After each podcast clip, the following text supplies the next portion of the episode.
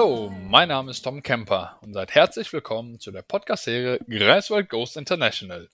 Falls ihr den Blog mit dem gleichen Namen, Greifswald Ghost International, noch nicht kennt, dann schaut da mal rein und erfahrt die anderen Geschichten von den Studierenden hier aus Greifswald, die auch schon einen Auslandsaufenthalt gemacht haben. Unser Gast heute ist Tim und er studiert Landschaftsökologie und schon während seines Bachelors ist er viel gereist. Er hatte einen Erasmus-Aufenthalt in Spanien Anschließend absolvierte er ein Praktikum in Ecuador und dann ging es noch nach Kanada. Sehr wahrscheinlich könnte er seine eigene Podcast-Serie beginnen und von all seinen Abenteuern erzählen. Doch in dieser Folge unterhalte ich mich mit ihm über sein Praktikum in Ecuador. Hallo Tim, vielen Dank, dass du dir Zeit genommen hast, um heute mit uns zu reden. Hi, ja, gar kein Ding, mach ich gerne. Ja, dann kommen wir auch gleich mal zur Sache. Ähm, Tim, waren alle drei Länder von Anfang an geplant in deiner Reise? Oh, absolut nicht. Ähm, das hat sich alles für so Schritt für Schritt ergeben eigentlich. Denn grundsätzlich wollte ich eigentlich nach Frankreich. Der Plan hat nicht geklappt. Ähm, es gibt leider keine Partnerunis von meinem Studiengang in Frankreich. Und dann habe ich mich für Spanien entschieden und dort den Platz bekommen. Und ich habe mich auch erst um einen Praktikumsplatz gekümmert, als ich in Spanien war. Und das mit Kanada hat sich dann so mehr oder weniger spontan oder zufällig ergeben. Ja. Und so ging das Ganze eigentlich. Und ähm, also bei der Praktikumswahl, äh, was war denn da für dich das Wichtigste? Ähm, oh, das hat sich mit der Zeit ergeben, als ich in Spanien so saß, denn als ich angekommen bin in Spanien, konnte ich kein einziges Wort Spanisch und äh, die Vorlesungen habe ich dort leider auch erst mitbekommen, waren auch alle auf Spanisch und es gab in meinem Fach einfach nichts auf Englisch. Das heißt, ich saß die ersten zwei Monate in den Vorlesungen, habe nichts verstanden null. Nach zwei Monaten hat es dann irgendwann einen Klick gemacht und ich habe einfach gemerkt, hey, ich brauche mehr als fünf bis sechs Monate, um diese Sprache wirklich gut lernen zu können und deswegen fiel meine Wahl eigentlich grundsätzlich erstmal auf Südamerika. Ähm, ja. Und ein bestimmtes Land hatte ich mir dort gar nicht richtig ausgesucht, denn ich hatte meinen Fokus eher auf andere Aspekte gelegt, wie zum Beispiel das Praktikum oder das Projekt an sich und die Organisation. Mir war es wichtig, dass ich mit diesem Projekt einfach ja, dass ich ähm, in Verbindung stehe mit dem Projekt, dass ich mich dafür, dass ich dahinter stehe und dass ich es interessant finde. Und das Zweite wollte ich mich auch gerne mit den Werten und Zielen der Organisation oder der NGO identifizieren. Und das war mir eigentlich relativ relevant und nicht unbedingt nicht bedingt das Land an sich. Und ähm, jetzt von der NGO, äh, was hat denn genau diese NGO gemacht? Ja, relativ vielfältige Arbeit. Sie ist eine relativ kleine lokale NGO, besteht eigentlich nur aus Äquatorianern. Ich habe mich dann am Ende für eine für eine NGO in Ecuador entschieden, die mir sehr zugesprochen hat. Und diese NGO hat einen großen Fokus auf den Umweltsektor und hat eigentlich grundsätzlich zwei Schwerpunkte. Hm, der erste Schwerpunkt ist die, der angewandte direkte. Tim, wie heißen die äh, NGO eigentlich? Ah, ja klar, gar kein Ding, das habe ich vergessen. Die NGO heißt äh, Fundacional Tropico und hat ihren Hauptsitz in Quito und existiert auch schon seit 25 Jahren. Wurde ursprünglich von einem Amerikaner gegründet, der aber gestorben ist und wird weitergeführt von Äquatorianern. Genau. Okay. Und genau. Die beiden Schwerpunkte liegen eigentlich auf den direkt angewandten Naturschutz, dass sie zum Beispiel Naturschutzgebiete etablieren, dass sie für den Artenschutz zuständig sind, dass sie Naturschutzkorridore für gefährdete Arten erstellen, dass sie neu entdeckte Arten, die zum Beispiel, die endemisch sind, die es nur in Ecuador gibt, ähm, dort entdecken und bestimmen, dass sie aufgenommen werden in die Artenliste. Das ist so der eine Aspekt. Und der zweite ist eigentlich die Förderung der ländlichen oder ist die Förderung der ländlichen Entwicklung und der, um der ländlichen Bevölkerung einfach bessere Zukunftsperspektiven zu ermöglichen.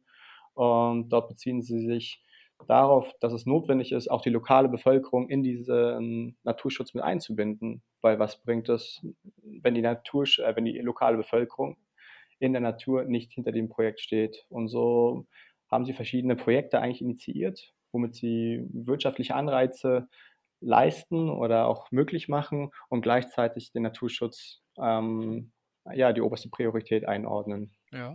So der wichtigste Punkt an sich ist, dass ähm, es gerade einen riesigen Konflikt in Ecuador gibt, denn 2017 äh, mit der Bergbaubranche, denn 2017 wurden 13 Prozent der Landesoberfläche mit Bergbaukonzessionen oder Schürfrechten versehen und das ist eine Fläche, die 300 mal so groß ist wie Berlin. Ähm, und da gibt es einfach riesige, riesige Konflikte in der indigenen Bevölkerung, aber auch natürlich in der städtischen und ländlichen Bevölkerung.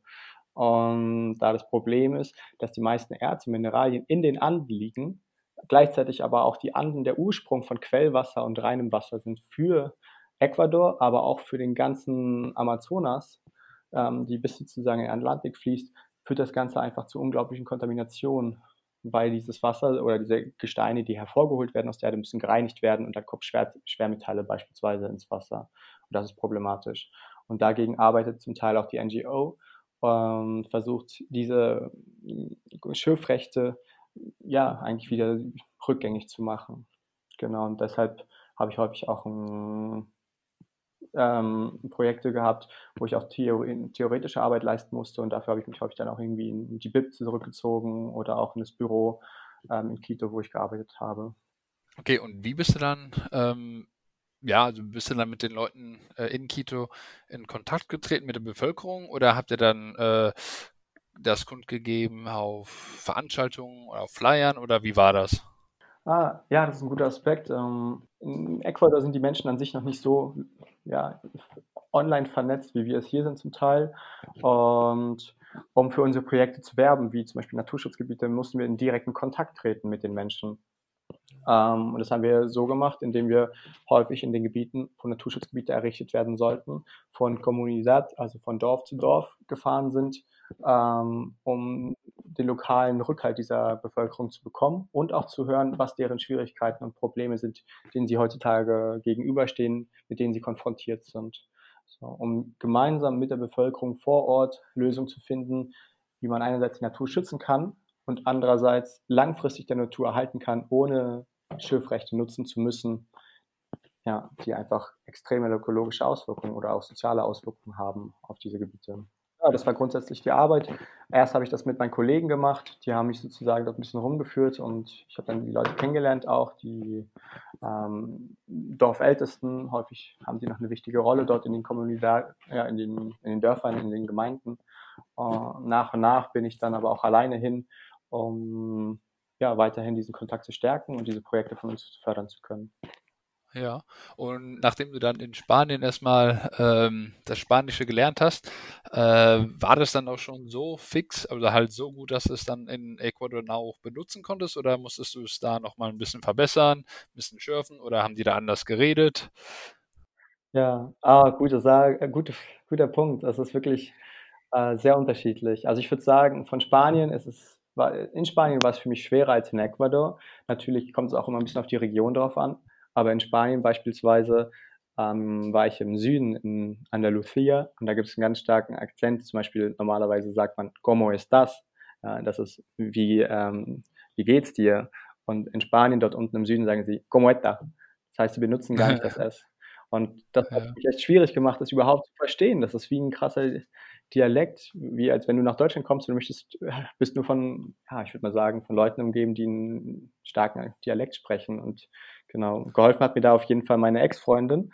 Äh, die hat mir da sehr viel beigebracht. Und ähm, grundsätzlich kann ich aber sagen, dass ich in Ecuador dann auch noch viel gelernt habe, auch sprachlich gesehen. Das war aber auch notwendig, weil niemand hat Englisch gesprochen. So, selbst in meiner Organisation konnte ich mich nicht auf Englisch eigentlich unterhalten und ich war darauf, ja, ich musste, ich musste mein Spanisch halt einfach ständig verbessern und daran arbeiten und am Ende lief das aber auch sehr gut. Ich kann mich nicht beschweren, genau. Ja.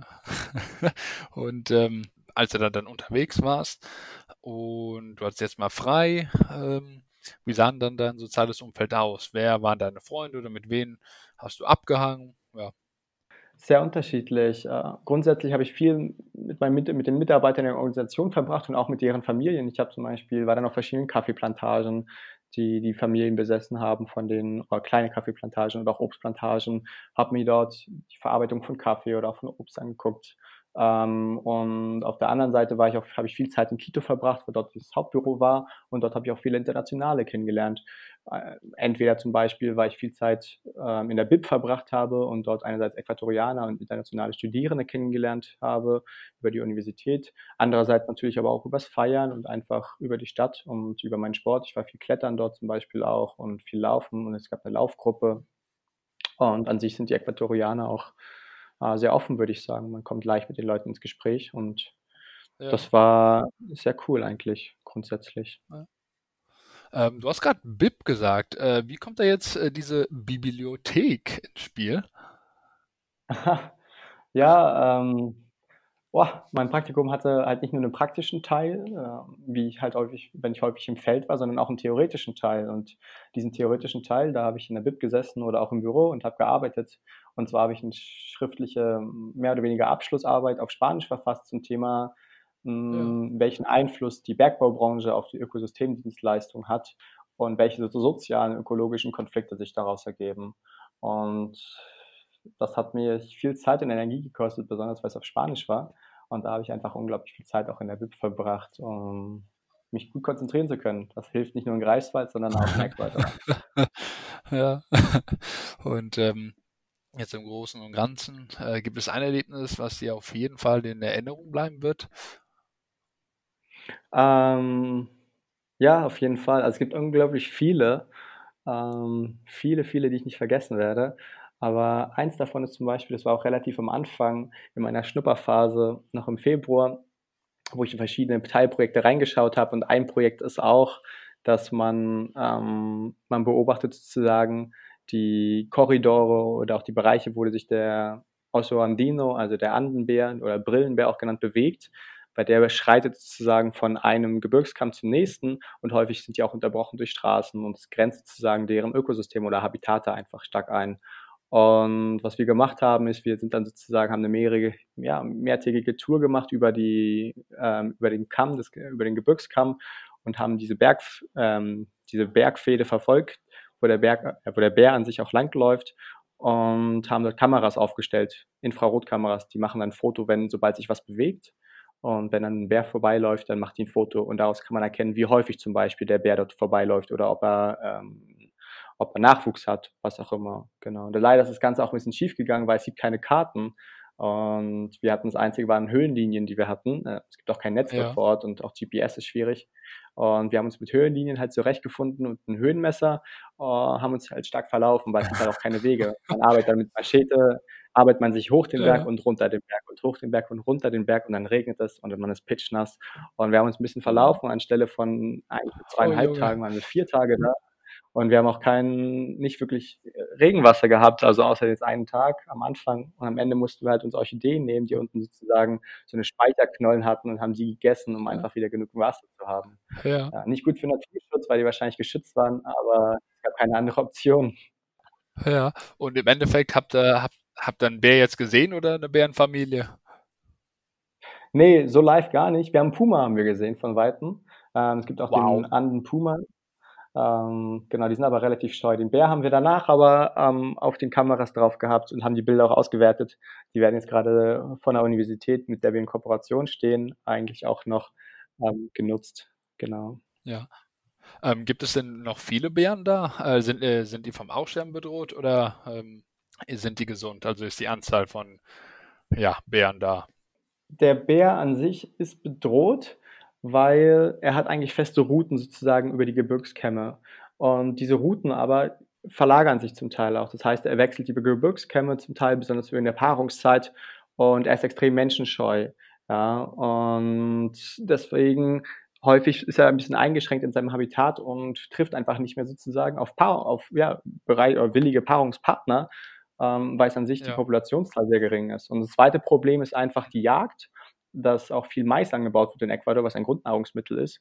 Und der Bär an sich halt einfach diesen Mais auffrisst und da häufig von der lokalen Bevölkerung auch gejagt wird oder geschossen wird, ähm, weil sie einfach nicht verstehen, wie relevant dieses Tier auch für bestimmte Ökosysteme ist. Genau, er ist also bedroht, aber nach und nach erholt er sich in den letzten fünf bis zehn Jahren. Da gab es eigentlich ganz gute Zahlen für. Okay. Das ist doch gut. Und halt jetzt an, ähm, abgesehen von den äh, ähm, von der Verfolgung des möglichen Bäres, ähm, gibt es auch noch andere Regionen, die du gesehen hast? Oder was würdest du jetzt jemandem mit auf den Weg geben, was er in diesem Land äh, unbedingt sehen muss?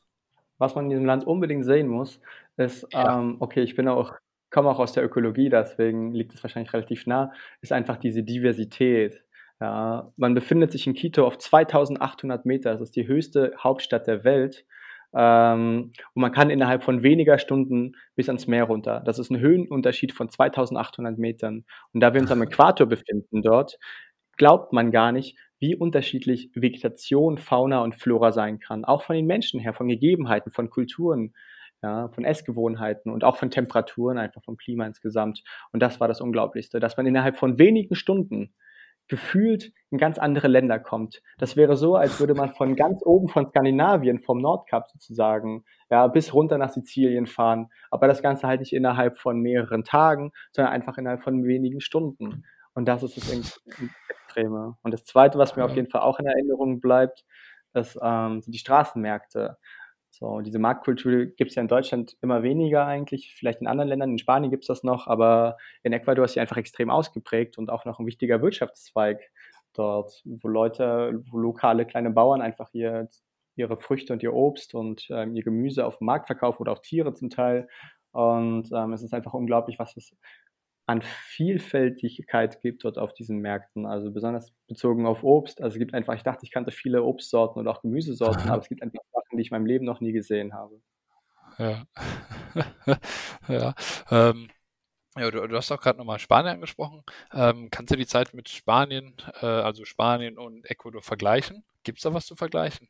Grundsätzlich würde ich sagen, ganz schwierig. Natürlich könnte man sagen, ja, die Sprache irgendwie ähm, oder die historischen Hintergründe vielleicht zum Teil.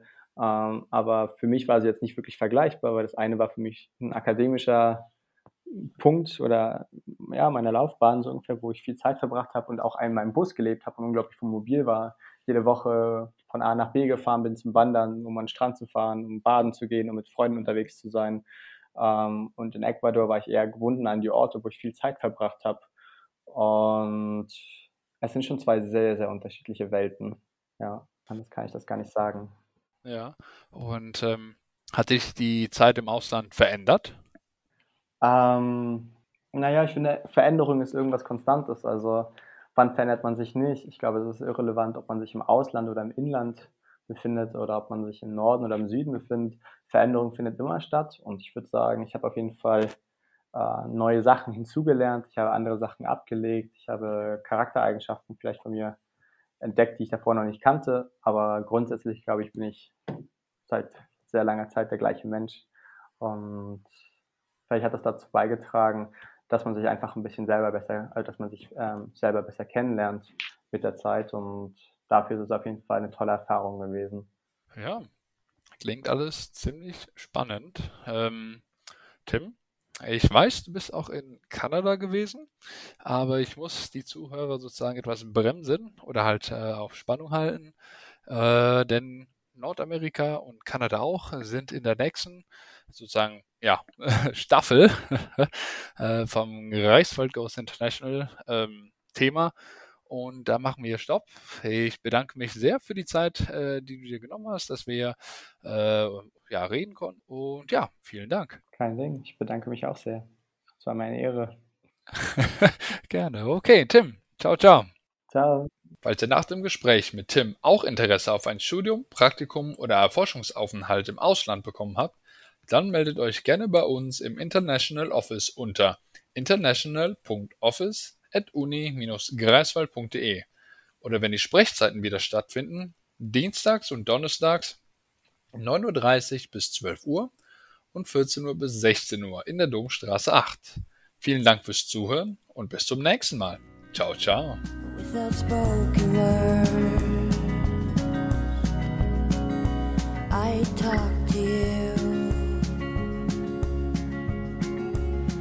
these hills they turn